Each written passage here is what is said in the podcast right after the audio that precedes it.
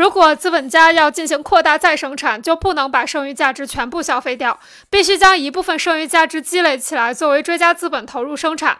事实上，这些新投入的剩余价值不会立即进入生产资本的循环，因为扩大生产过程的比例不是任意规定的，而是有严格的技术规定。因此，已经投入的剩余价值虽然要资本化，但还需要经过若干次循环反复，才能达到积累所必须的规模。在没有达到这个规模我之前，这些积累中的剩余价值只能凝结为贮藏货币，成为潜在的货币资本。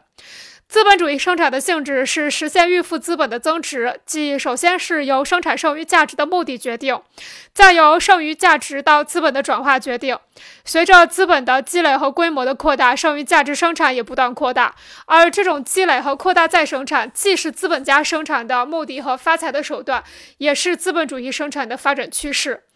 我们考察简单再生产时，假定的是按剩余价值全部被资本家消费掉。然而，实际上，在正常情况下，资本家总要将一部分剩余价值积累起来作为资本。因此，在我们考察扩大再生产时，为了简化公式，也假定剩余价值被全部积累起来。如此一来，扩大再生产的生产资本循环公式可表示为：P 点点点 W 撇到 G 撇到 W 撇小于 PM 分 A 小于 PM 分 A 点点点 P 撇。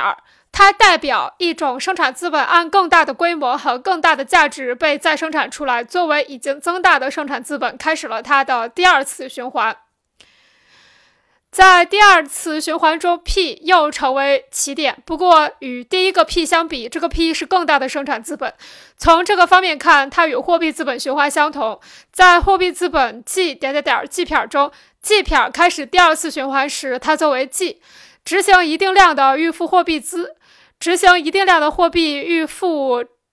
执行一定量的预付货币职能，与第一次循环相比，是一个更大的货币资本。这里解释一下，有一个比较特殊的符号 A，下面是 PM，然后它出现了两次，也就是在扩大再生产的生产资本循环公式里头，P 点点点儿到 W 撇到 G 撇到 W 撇。小于号后面跟的是上面的 A 和下面的 PM，小于号上面的 A 和下面的 PM 点点点 P 撇。